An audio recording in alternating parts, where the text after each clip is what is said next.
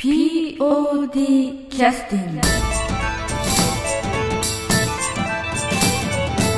それでは POD キャスティングを始めさせていただきます、えー本日は演劇ユニットエスセナセニョリータの、えー第2回公演の告知であの、えーキャストのとスタッフの方ですね今日は来ていただいているのは自己紹介でお願いいたします。あはい、えー、川出須磨子役の山崎亜紀と申します。よろしくお願いします。よろしくお願いしますえー、大久保新役の、えー、下町みくりです、はい。よろしくお願いします。よろしくお願いします。見ないとわかんないですか、下薫子役のさくらですい。いのか いも元いさくらさんをちょっとこう伸ばした感じの中川玲美です。よよろしくお願いします。ろしくお願いします。今日はあの邪魔にいらっしゃってる、えー劇団 POD の、はい、劇団 POD 森山です。はい、よろしくお願いします。よろしくお願い。します。はい、いよいよ1ヶ月前に、ね、迫りました。第2回公演の、ね楽しみですね。ね。劇団にとってはあの2回公演がですね、まあ、一つの試金石でございまして、そうなんですか？ええ今後やはりこう POD の時もそうでしたけどね今後続くかどうかという非常に ついな。来た。非常に大事な公演でその公演でもあのやはりこうねいろいろなそのなんていうか、えージンクス通りにいろんな困難を乗り越えてここまであのある程度仕上げてきてくださってるわけですけれどもあの今回、えー今あのし下町みくりさんというのは、はい。えー作と演出を担当されて、あの下町ワールドっていう感じで 今回はね エッセナセノリータが全面的に、ええ。おこうかぶってきたっていうかこう乗っかってきたみたいな感じでしょうか、はい。ななんて言いますか。ななんでしょう。あでもの前までああの、えやっぱりその、エッセナセニョリタになる前の段階とかはい。もそうですけど、はいはい。そのさくらさんのはい。今まである意味作ってきたはい。イメージが多分この劇団にはあると思うんですよ、はいはいでそれを突然はい。2回目で、はい。ね前回まで裏方してた人はのイメージに全部塗りか全部は塗り替えられませんけども、うん、それを持ってきちゃうっていうのが恐ろしいと思ってます、そうですね。あのそういう意味ではあの冒険者というかね全員ね。ね。あのあんまりカラーだから前々から設立の時にも設立されたなんか話の時にもねなんかカラー固定したくないみたいなこととかその都度その都度なんかいろいろ変えてきたみたいなことをちらっとお聞きしたような気がしますけどもう忘れてます 代表の中川玲美さん。完全に完全にお忘れの様子でございます。問題発言ですねそういう意味ではあの今度ねしっかりとこうまた体制を新たにあの組み直してだから同じ劇団かなと思うようなぐらいの変化があるかもしれないということですよね。どうでしょうその中であの今回このちょっとあの今チラシを拝見させていただいて以前のポッドキャストでもさくらさんに、えー紹介いただいたんですけどもこの題名あの未だにちょっと私読めないのでちょっと教えていただいてよろしいでしょうか？えっ、と文芸祈祷よりです。はい。えー、とこの文芸祈祷よりというのはあの、えー、と時代とかそのあらすじについて少し作者の方から語っていただきわます私ですか？はい。はいはいはいえっと時代はですね、とりあえずあの大正中期をイメージしたはい作品になってるんですが、はい。大正6年とか7年とかぐらいですか？えっと言ってもいいですか？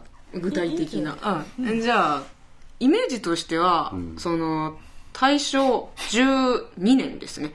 あの春というとりあえずそういう固定したイメージは作っているんですが、まああんまし気にしないでいただきたいとは思っております、はいはいい。ろいろとね、あ、はい、でそうですね。まあキャス出てこられる方も全部で4人キャストでお出になって、はい。4人が何かストーリー組まれるんですけどあのなかなかね題名お聞きしても想像がつかないので、うん、これは、うんあの設楽薫子さんはいがですね、はいえっ、と雑誌の編集記者をやっておりまして、はいはいでその薫子さんが書いている雑誌のタイトルがタイトルというか大あの本の名前が「文芸祈祷」というあタイトルなんですあ。ね。はいはいはい。で、まあ、そこに関わり、あの、なんつうの？私はうまく説明できないんですけどね。まあ、フォローいろいろしてくださったわけお願いします そこの1コーナーである「キタン構想」っていう、キタンキタン構想という名前のコーナーみたいなのがあってはい。はいはい。はいでそこで薫子はそのこう不思議な事件だとかええ。謎解きみたいなことを載せてるんですね、そういうですね。ということは、まあ、その時代の雑誌ということは、まあ、メディアとすると最先端のね、そういったメディアというおそらくイメージで書いてらっしゃるでしょうからそのメディアのあの、まあ、やり手のですよね女性で働いてらっしゃる方もね、なかなか少ないでしょうし、そういった人がワンコーナーを持たせられるっていうのは大変なことですよね、そういったできる女として、えーまあ、ちょっとあの事情があってキャストがちょっとお変わりになられるということでお聞きしてるんですけど後でまたお聞きしますけれども設楽薫子という役の方が、えー主人公になるんでしょうか？どうなんでしょうか？主人公 あの、まあ。出る回数からするとするとはい、多いですからね。まあ多いということですね、ある意まあ味ストーリーテラーみたいな感じあーなるほどね。はいはい。でその、えー方があの、まあ、雑誌をお書きになると、まあ、コーヒーかお茶かどっちか 決めていただければ結構ですけどお同意になるのか はい。あのーその、まあ、雑誌を編集者としてちょっと、えーコーナーを忌憚構想というコーナーをお持ちでいらっしゃるということは分かりましたが、はい。それがどのように展開していくんでしょう？かでその北構想のコーナー宛てにですね、うん。あの川出須磨子さんという方からはい。のお手紙が届きまして、でそれがあの事件の依頼がん？事件の依頼？事件の依頼。なんだいそれは？あれおかしいね。言葉おかしいです。ね、はい。えーっとある事件を解決してほしいという依頼状が来たということですはいねはいでそれでまあこれやっぱりあれですかね、やっぱ設楽薫子さんっていうのはなんかこうそういうふうにそういった何かこうもこう何か調べてほしいとかそういうことをやっぱり依頼されるような感じの何かそういうコーナーを持ってらっしゃるということなんですかね。そうですね、うん。なんか「キタン構想」自体がその謎解きとかそういった面白い話題を載せているコーナーなので。なるほど、はい。それにこうち日頃からお読みの読者の人というかそういう人から何か連絡があったということなんですね。この人ならこの事件もしかしたら解決してくれるかもしれないう。あシャーロック・ホームズみたいな。そうですね。ええ。でそのそれを投稿しそうあの送ってきてくれたのが川出須磨子さんという。ああなるほどかなるほど。はいはい。なんかじあの物語が進みそうですね一気にねここからね その不敵な我々なんですいやいやいやいやいや。あなるほど。でその時に、えー設楽薫子さんという方が、えーこれはあらすじの中にチラシに書いてあるあらすじの中にこれは記事になるということで、えこうセリフが入ってるんですけど、はい非常にキャッチーな依頼だったということなんでしょうかね。そうですうね、ん。なるほどな。るほど。その川出さんのうちに立っているうん。生命亭という建物が、ちょっと前から気になってたんだよね。その薫薫子さんは。というか、まあ、あの簡単に言うその謎が好きな人たちのリークの中ではなんかもうもてはやされてるというか 生命一体なんだ生命体というのは晴れの明けるその体はい。何かそういう料亭とかそういったなんかそういうお店なんですか？よくわからないですけど。場所なんですか？それは言っちゃダメなの？うーん。生命体へ向かったというところであらすじは終わってますけど。え。それ以上はダメなんだね。うん。いやどうなんですかね？え何それはまあお楽しみということで。それが一体どんな建物なの？かあそうなんだ、はい。えーあいいの？それで。よくわからないはい、というあらすじということですね、はいはい。おこのあらすじの中で今全く僕も新たに釣れてなかったよ。うな気があれ？と今思っちゃキャストの中で触れられたのは お二人お二人だけでした2人が中心でお話が展開すると思いきや、思いきや。思いきや。青子さんが生命体に謎解きに向かう時に、はい。えー、と知り合いの学生で大久保新っていう、はい、そのが学生さんを一緒に引き連れて、はい。はいでこう乗り込むわけです。そうですその時の関係というかそのそのなんていうか雑誌社のその薫子さんとのかその大久保新さんという学生さんとの関係っていうのはここではお話はできないわけですか？声声かけて一緒に行こうということは、結構き仲がいいあ親しいあそういうことなんだね、間柄でああそれはあの設楽薫子さんの方が上なんですか？こう年は。どうなんでしょう？年は薫子さんの方が上上ですね。ああじゃあ手下みたいに使ってる。そうです。ねほぼ手下ですなはい。そんなイメージはありますよね。なんか来いって言われて、はいはいってい。う。このあらすじ読むとね。うん。そうかそうか。それを演じられるのは今度は下地みくりさんですね。はい。でございます。で、あともう一方、えー紹介してないのは、はい。本これは日は来ていないんはいです、がはい。えっとこのうん、須磨子さんうん、が実はお嬢様なので、うん。あのそのお家のあのお手伝いさんはい。している、はいあのか須磨子さん付きのメイドという役で、はいあの田中かなたさんがはいはい。あのいらっしゃるんですけどもあ、なるほど。はいじゃあ、その田中かなたさんのメイドのご主人が、えー、須磨子さんです。スマコさん、はい。でスマコさんは、えー先ほど冒頭に紹介いただい自己紹介いただいた山崎亜紀さんが演じられるということですね、はい。はい山崎亜紀さんはあの芝居いつどれぐらいですか？あいやあのエッセイ内に入ったのはうんごく最近なのでまだ新人です、あそう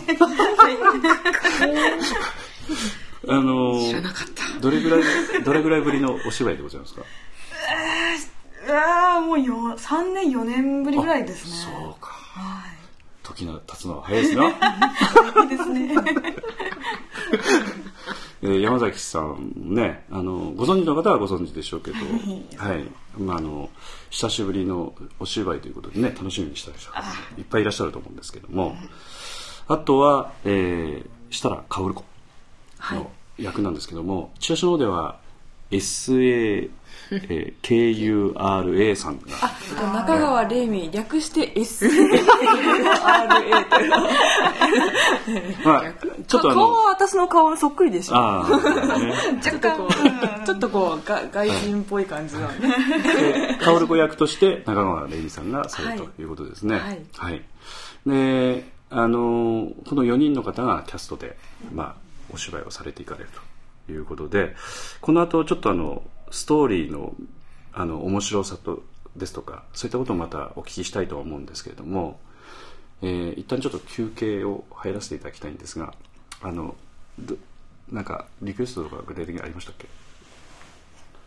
なんか、あああええ。えリクエスト、ええ。というか聞いてみたい曲が一つああどうぞるんですか、はいはい。実は私演奏してでももいい演奏してもいい曲であれば何でもいいと思いますけど。はいあの私実はですね、はいはい。POD さんとはい。あ初めて、はい。あの巡り合ったというか、はい。あの知ったのが、はい。ずいぶん昔にですね、はい。昔のって言ったら失礼なのかもしれないですけど、はい。あのとあるほ劇団ホホールでですねとあるホール。劇場ホールで、はいはい。名前言っていいのかなと思っちゃったんで、ですよ。えっ、と入善のコスモホールってとこなんですがあそこにですね、はい。チラシが置いてあってそれがドクロ町のはい。土なんですか、ああれが置いてあって、はいはいはい。それをなんだろうこれと思って、はいはい。チラシを取っていったのが、はい。実は初めてで家をのへ部屋をいろいろとちょっと片付けてた時にその時のチラシが出てきてありゃこんな時こんな時にやってたのかみたいなことがあったのででできればそのドクロ城のシーンなんはい。か曲を聴きたいんですが、はい。大丈夫ですか？え大丈夫ですよ。ははい。難しいね。六路城の7人で角折れたんでしたっけ？それは違う。あ それはあれもっと前ですからね。そうですね。勇気は何年前だろうな。7年前美美山の美しさにびっくりした 後で美山の役をされてた。え違いましたっけ？それはアシュラ城ああそうかあそっかそっか。ということで、えっと じゃあ、えっと、すみませんこの曲なんですけど、はい。あの上のなんかタイトルとかよ読めます？えっと、英語の部分読めません。じゃあ、あの、なんて読むの？これ。タイルバックって読むの？あタイトル。タイトル？えーっと、第28回公演、はい。ドクロ城の7人から、えーっと、玉転がしの、玉転がし。の、何ですか？すいません、読めなくて。ステノスケステノスケ。すいませんね。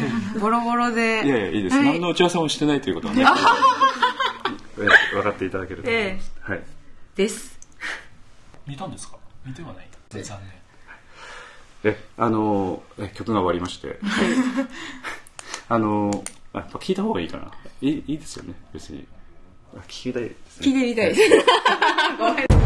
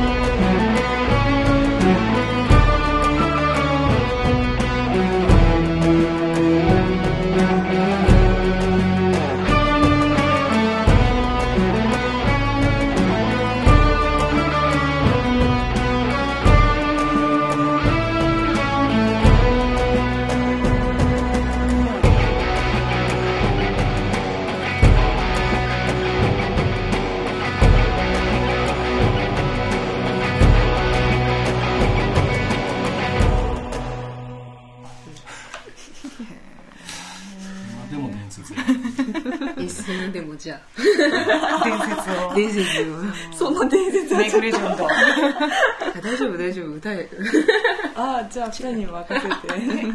森は難しいよね、いきなり当日がはい、えー曲が終わりまして、はい、下地さんはあのえ芝居にはずっと興味なかったんですよね？急急にエッセナ・セニョリータにお入りになられるまでは。ああそうですね、うん。いや芝居自体は、うん。あのミュージカルが好きなので、うん。そのそのもちろんミュージカルっていうのは歌とダンスと、あと芝居と、はい。あの3つあるじゃないですか、はい。だからその中にはと取り込まれているので、はい。あの興味はあったんですが、はい。見に行くというかやるというかそういう方まではまだ行ってなかったんですね。であのエッセナ・セニョリータに、はい。あの入る時も、うん。最初はさくらさんが、はい。その裏方を、ええあの募集しているみたいな感じだったので、はいあじゃあ私裏やってみたいと。あ裏方というかスタッフさんですね、うん。うんやってみたいなって思って。ー何をやりたかったんですか？その時は。いやあのとりあえずスタッフを一度もやったことがなかったんで、それでまあやれることならはい。何でもやるよというあ感じで言ったら、そういう生き方は危険かもしれないね、何させられるかわかんい。ないですね。ね。さくらちゃんそうそうそうそう。そう。まあその時あのさくらさんのね 本質は分かっていなかった頃なので。私もあの一回公演の途中に、うん。あの行ったんですけどその時もあの受付とかあなんか手伝えることあればって言ったらじゃあ証明お願いっていきなり言われてーー。みたいな。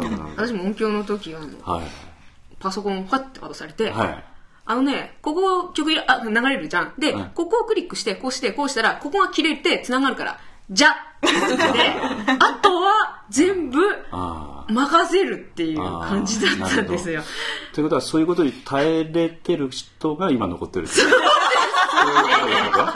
またさくらちゃんの口癖はなんかいい感じにお願ああいいい感じってなんだ。ろうまあ、そういうアバウトなこういい加減な そういう人にこう一緒にやってってもいいかなと思える人がこう残ってらっしゃるという。そういうことでよろしいんでしょうか。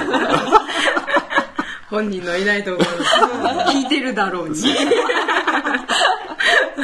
まあそううん。まあだからあのまあいろんなことがおそらくね芝居作る上ではあるでしょうけど、まあそういうこともこうなんかいろいろとねみんな一緒になんか乗り越えていけるのかなっていう感じがしますね。うん。まあ、最初が要するにガツンとやられちゃうんでだからあとはもうそんなに驚かないっていう感じですね。いやいやいや驚きの連続ですよ。これ2回公演の道のりは。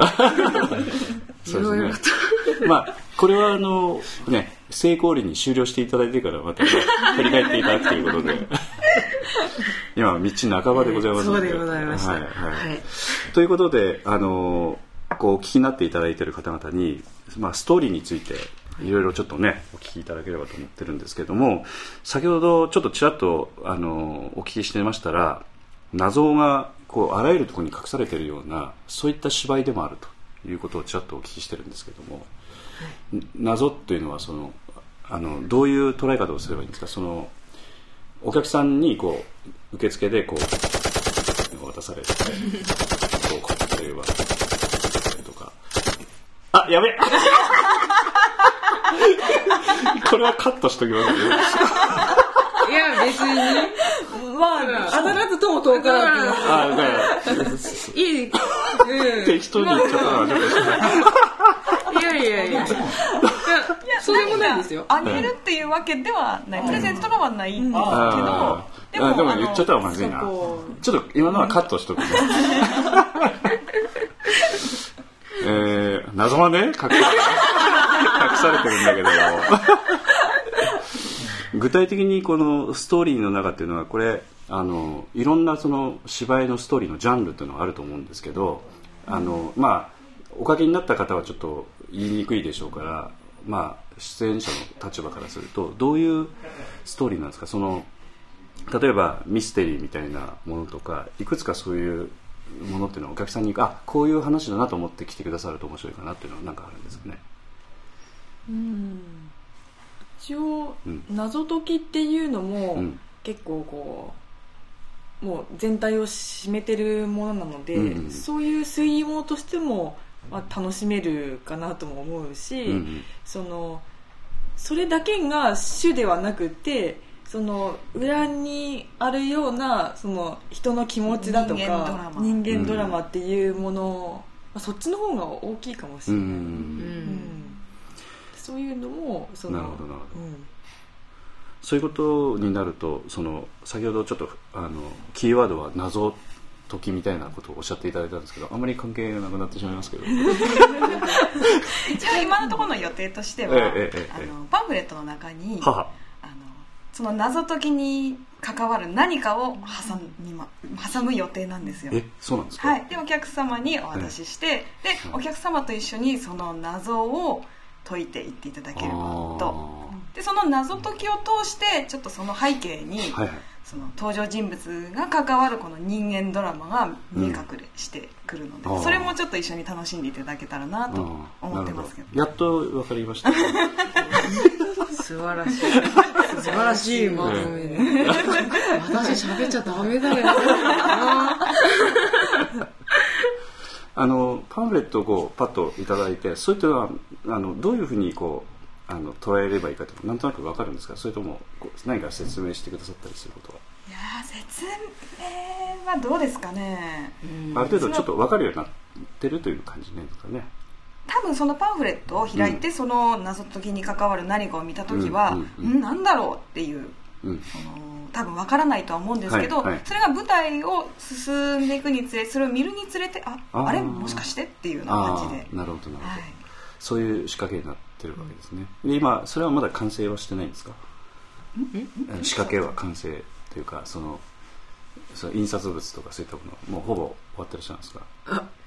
印刷は途中途中途途中か中ですらはい。あそうですか、鋭意作成中。ああ 聞いちゃダメだったのかな？まあいろいろねやらなくちゃいけないこといっぱいありますよね、はい、あとはそのおその見に来てくださる方について何かもうちょっと楽しみにしてもらいたいところとか見どころみたいなものとか何かありますか？何こそこそ喋ってんの？この芝居について？ええ。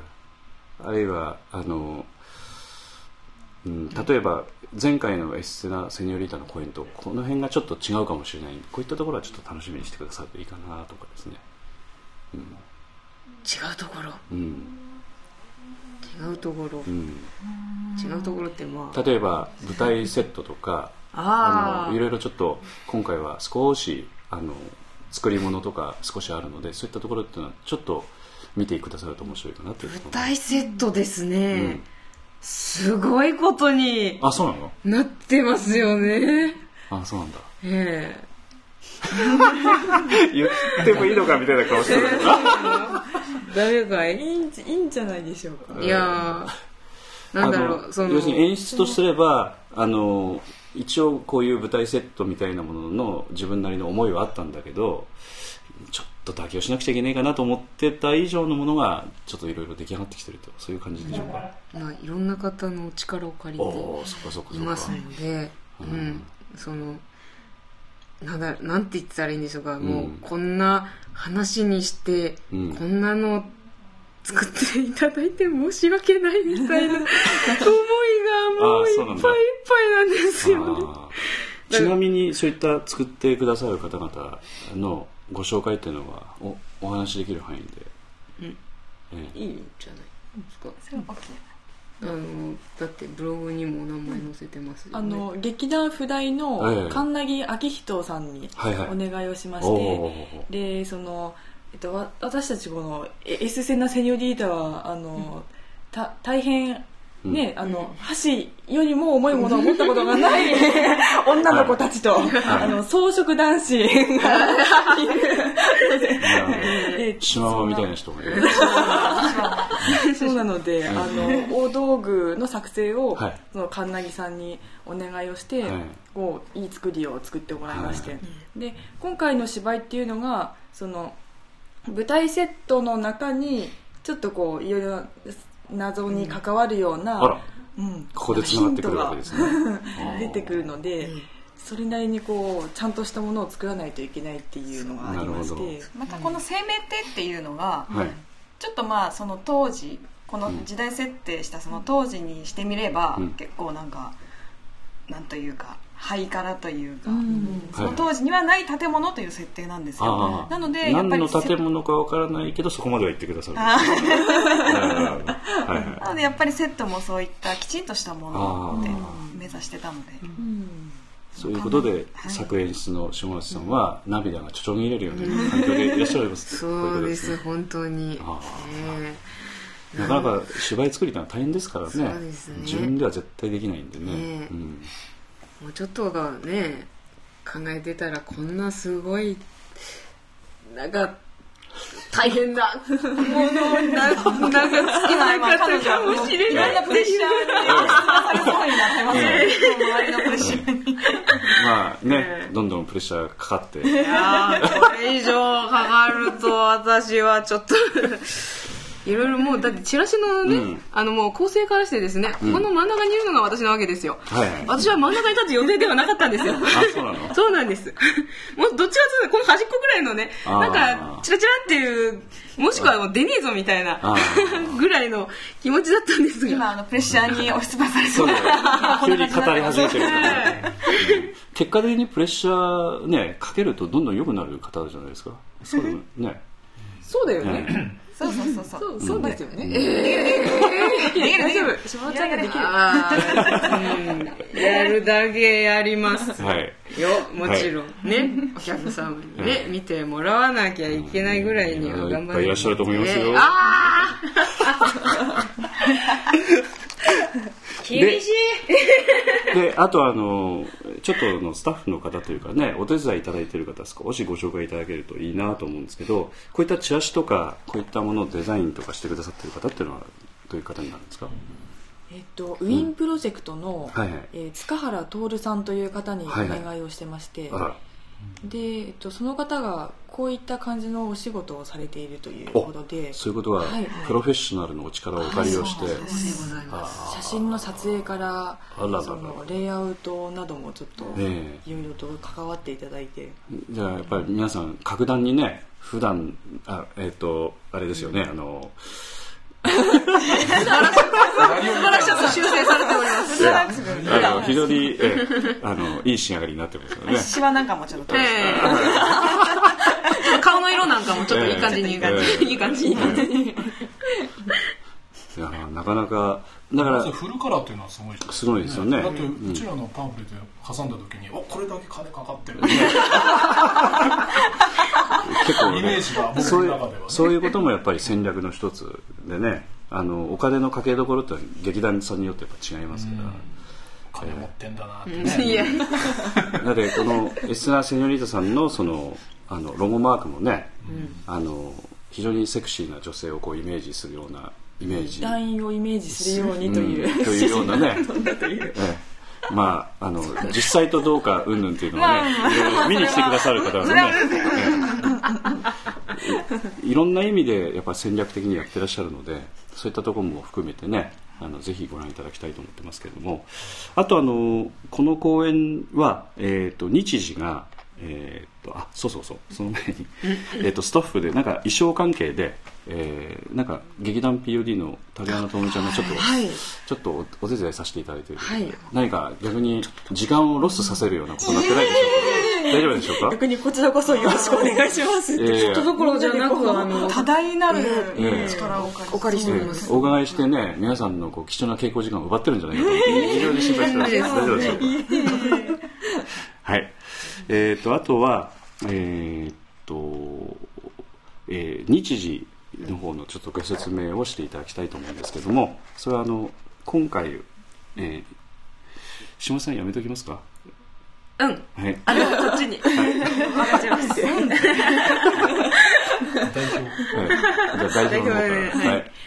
えーっと日時はですね、はい。えーっと5月24日日曜日、はい。で2回公演で13時からと17時から、はい。で、えーっと会会場は開演の30分前です、はい。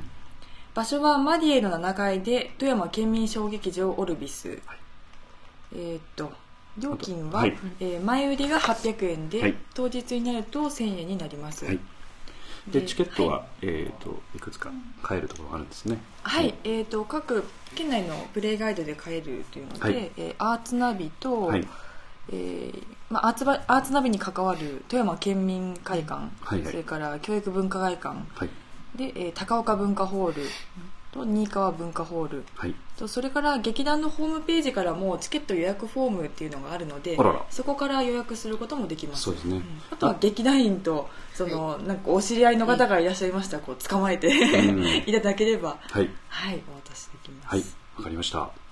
えっ、とこの日は実はあの他の劇団さんの公演日と一緒で、はい。そうなんですえー普通だったら一緒だったらいがみ合うのが普通。でございますがなんか違う企画をねされてらっしゃるということで、はい。えっ実は、ん。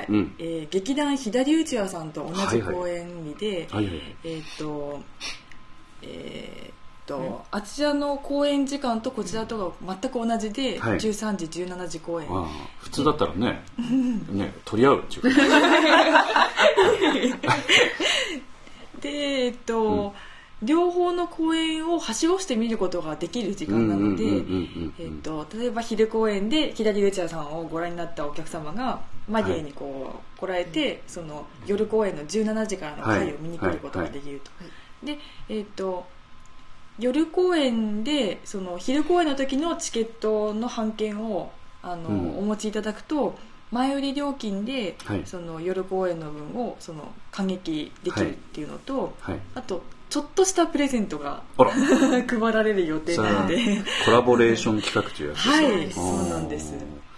でもこれは一つの知恵ですね、うんこうあの一緒にそういうふうにやっていこうと思われてらっしゃる劇団、せっかくね。そうですね。せっすかくなのでごいですよね、うん。しかもその左内輪さんとうん。エッセナ・セニョリータ両方に関わる何か。あら。らそうなんです芝居を。はい。芝居に関わる。るグッズを。あなので両方の芝居を見てくださったお客様はそのグッズを手に取った時ああなるほどね。ってこれね。ああ なるほどね。これがなんか見た人にしかわからないっていう、エッセナさんのなんか匂いがするうちわとかどんな匂いですかよくよくわからないですけどこれねいい匂いならいいけどなんか臭いのちょっとねよくわからんですけどね。でもこれは非常にいい企画ですね。おそらく劇団 POD だったらこういう発想浮かばないですね。お互い喧嘩を売り合って変わるという。さすがやっぱりね、皆さん知恵がある方々だなと思って。えっと、じゃああの、えっ、と最後になりますけれども、あの、下町さんからですね、はいお三方、お一人お一人、ちょっとあの、お客様の方に見に来ていただきたいということをちょっとだけ、えー伝えていただきたいと思いますけど。はい。おお私からですがもしああのあれだったら山崎さんが、締めで。ええ。じゃあ最後の締め。を緊張しすぎる。じゃあ中川玲美さんから。はい。はい。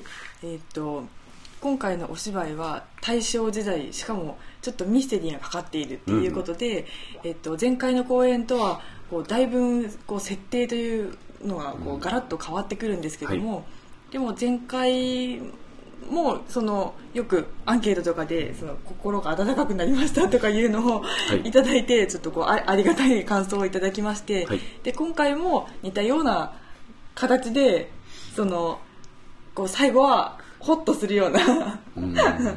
こうあったかい気持ちになれるようなお話になっているので、はい。ぜひぜひ皆さんお誘い合わせの上、はい。えっとまたあのうちの公演そして左内の公演と合わせて、はい。あのお越しください、はいありがとうございます。エッセンさんのお話はあのこの、えー芝居は難しい話ではないっていうことなんですね。はい。はい、うん、大丈夫だと思はいいます、それから山崎さん。あ。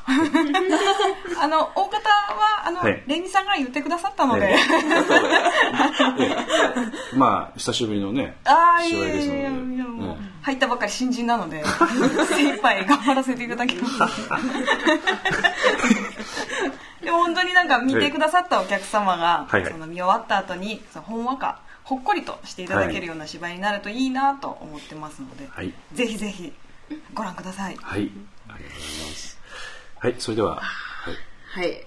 えーっと、うん。今回作も演出も出演というか、ね。あの主役級というのもええ結構初めてに近い、うん。初めてなんですけど、うん。ジャッキー・チェーンみたいなええ。なんですけどあの本当にあの周りのスタッフさんとかはい。出演者とか、今はいここにいないませんけどさくらさんとかにもいろいろとうん。うんうんあのこうねあの、うん。アドバイスを受けて、うん。まあ最初に私が一人で考えてたものよりもいろんな人の力が加わって、いい芝居になっていると思います、本当に、はい。あのぜひともぜひとも見に来てはい。くださったら嬉しいなって思います。はい、ありがとうございます。あの、いろいろ、あの、初めてのね、デデビューみたいな感じのところで、なおかつ、いろんな、こう、芝居に詳しい方も周りにね、いらっしゃりながらやっていかれるというのは非常に大変だと思うんですけど、そういうのも、こう、いろいろ素直にね、いろいろ聞かれながら進めていかれるのは立派だなと思ってますので、ありがとうございます。ぜひともね、あの、成功をお祈りしております。はい。はい。それでは、えー演劇ユニットエステナ・セニョリータ第2回公演の文芸期間より大成功をお祈りしております。はい。